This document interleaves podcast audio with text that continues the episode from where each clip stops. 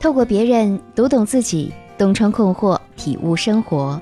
这里是小资和恋爱成长学会共同推出的情感急诊室，我是小资，我等你。黎燕和男朋友认识两年多，两人之间的感情很好，但就是很多生活中的矛盾让她不胜烦恼。比如，男友昨天晚上回家之后，洗完澡就躺在床上玩手机，让她去洗衣服。李艳觉得自己也不是很懒的姑娘，平时也会自觉地把家里收拾得干净清爽。可是昨天晚上她加班到八点才下班，男朋友竟然还要让她洗衣服，她真心觉得不舒服。他们俩刚在一起的时候，男朋友对她那是真的好，做饭、洗碗、拖地、洗衣服根本就不用她插手，全部一个人搞定。后来还是她觉得男友工作也挺辛苦的。就主动帮他分担一些家务，而且两人在一起啊，她也不想让男友觉得她太懒散，不能做个贤妻。可是不知道从什么时候开始，这大部分的家务活都落在了她身上。偶尔她让男友晒个衣服啥的，他还老大不愿意。为此，他俩没少斗嘴。可对方却觉得女生做家务很正常。除此之外，他们的休闲方式也不同。李艳喜欢休息的时候宅在家里听歌看电影，而男朋友却喜欢出去玩，而且每次还非得带她去。如果她不愿意去，男友就会生拉硬拽或者左哄右骗的，直到把她带出去为止，弄得她心里非常不舒服。但只要她提起，男友就会说害怕她一个人在家太孤单，所以才带着她的，好像还是她不对一样。现在双方的家人都在催着结婚，可黎燕很矛盾。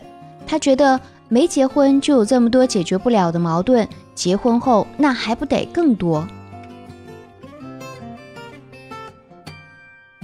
我曾经看过一篇文章，说中国的女孩子啊，大多都有贤妻良母情节，一旦爱上一个人，就下意识的进入传统家庭妇女的模式，开启贤妻角色。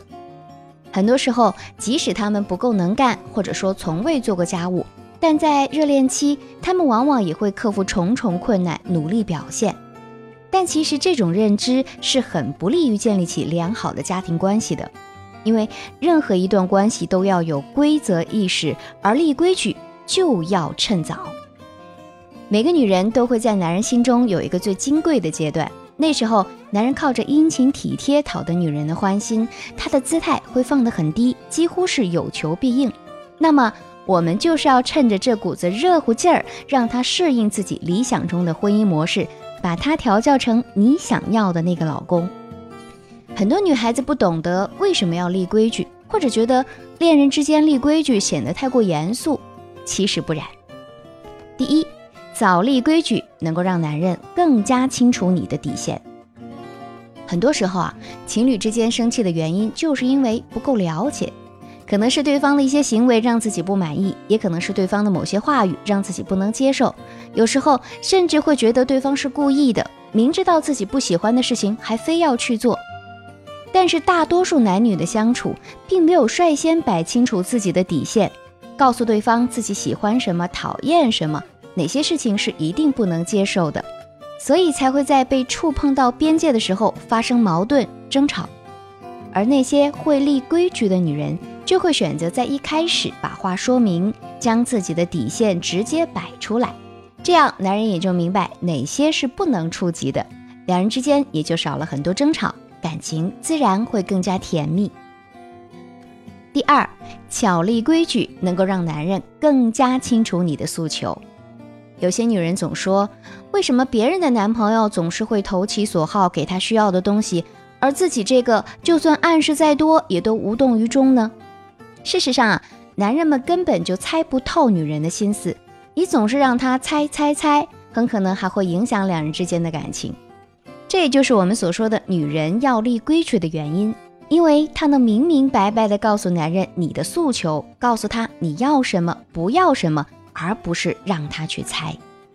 男女交往越简单的关系越容易变得有条理，而男人们往往害怕复杂，所以在感情中会立规矩的女人其实更容易获得男人的真心哦。有句话叫做“好女人惯坏男人，坏女人掌控男人。有时候不是你不够好，而是你不懂得给男人立规矩。俗话说“无规矩不成方圆”，感情里更是如此。知乎上有这样一段话：恋爱初期，包括结婚第一年，是调教男人的绝佳时期。这一年，你调教出来的他，如果递给你的饮料是瓶盖已经旋开之后给你的，那么以后每次你拿到的饮料都会是瓶盖旋开好、瓶身擦干的。所以啊。在感情中立规矩就要趁早，最好是在交往的初期就应该展示出来，并且贯穿于情感的每个阶段，反复强调并坚定执行。那么这个立规矩具体要怎么立呢？第一，抓住男人的好奇心，巧设规矩。好奇心人皆有之，但男人天生啊是具有探索精神的，所以他们的好奇心也更为强烈。我们就可以利用这一点来给他们巧设规矩，比如约会初期，他对你下次和他见面去哪玩充满了好奇，这个时候你就可以这样说：“哎呦，好奇心这么重啊，那你就要表现好一点喽，下次我就带你一起去玩什么什么。”当男人听到这个话，一般就会顺着我们的话问：“那怎么样才算表现好呢？”这个时候啊，你就可以给他立一个小小的规矩了。如果你可以记住我们的重要纪念日，然后又准备小惊喜，让我们一起开心，这就算表现好的一种啊。男人其实很清楚的，他理所当然的应该记住纪念日，但他现在记得了，还有奖励，他稍微一权衡，自然就会心甘情愿的去重视你所说的内容了。你看，一句话既表达了你想让他记住纪念日的需求，又可以让男人乖乖遵守，岂不是一举两得？但是有一点啊，我们要千万记得，在立规矩的时候，最好不要用约法三章来强制对方去执行，因为男人们不喜欢被强迫，他会下意识的去抗拒。所以呢，要学会巧妙的分析利弊，让对方心甘情愿的去接受并执行，这才是立规矩的核心所在。第二，求同存异，学会创建亲密关系中的第三规则。心理学家苏珊·坎培尔在《伴侣的旅程》一书中，首先提出了关系发展会经历五个阶段，分别是浪漫期、权力争夺期、稳定期、承诺期和共同创造期。而在亲密关系的创建中，前三个尤为重要。第一个阶段，浪漫期，一加一等于一。我们只有一个规则，那就是我们要做彼此完美的爱人。你的就是我的，我的就是你的，我们之间没有任何差异。第二个阶段，权力争斗期，一加一等于二。我们突然发现，原来我们之间有这么大的差异，于是争吵不断，怀疑人生，两人彼此的规则之间出现矛盾，水火不容。第三个阶段，整合期，一加一等于三，也就是后期磨合发展出的新关系。彼此遵守的规则有了新的交集，诞生出了新的规则。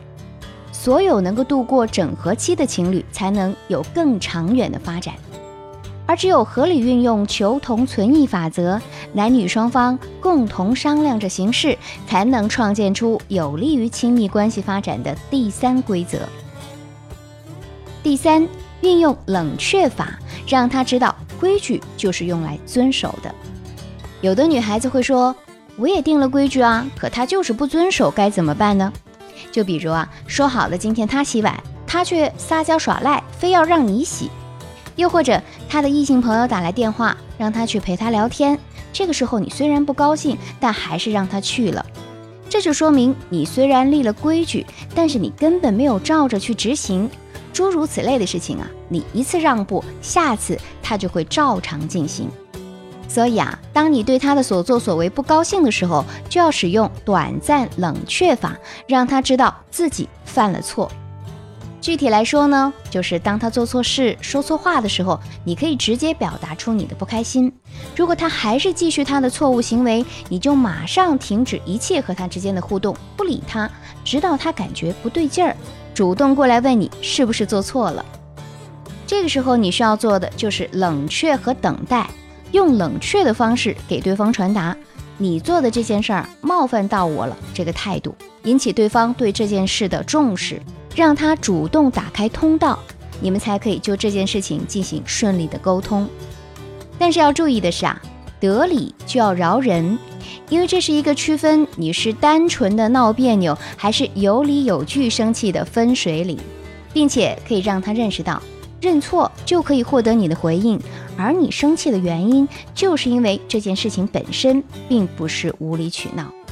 那么下一次他再遇到这种事情，就会自觉参照这一次的处理方法，这也是立规矩的第一步。但是冷却的时间呢，不能太长。关系好的情侣啊，半小时到一个小时就差不多了。太长呢，是容易借题发挥。在恋爱中立规矩，其实是一件漫长而又需要耐心的事情。在这个过程当中，最好不要因为男友不听话就大吵大闹，这会影响男人对你的判断，很可能还会阻碍恋情的进一步发展。所以，希望各位小仙女们要记住立规矩时的这最重要的三步。坚持底线，悄然冷却，得理就饶人。那么，关于情感经营，其实只靠这些自然是远远不够的。如果你在感情中还存在其他问题，不知道如何处理，那就添加我的小助理吧，恋爱成长零零八，恋爱成长全拼零零八来进行免费咨询。我们还有一对一的老师，可以手把手指导感情问题哦。让你在爱情的路上守得云开见月明。好了，以上就是今天课程的内容，希望对你有所帮助。我是你的小资老师，我在这里等你。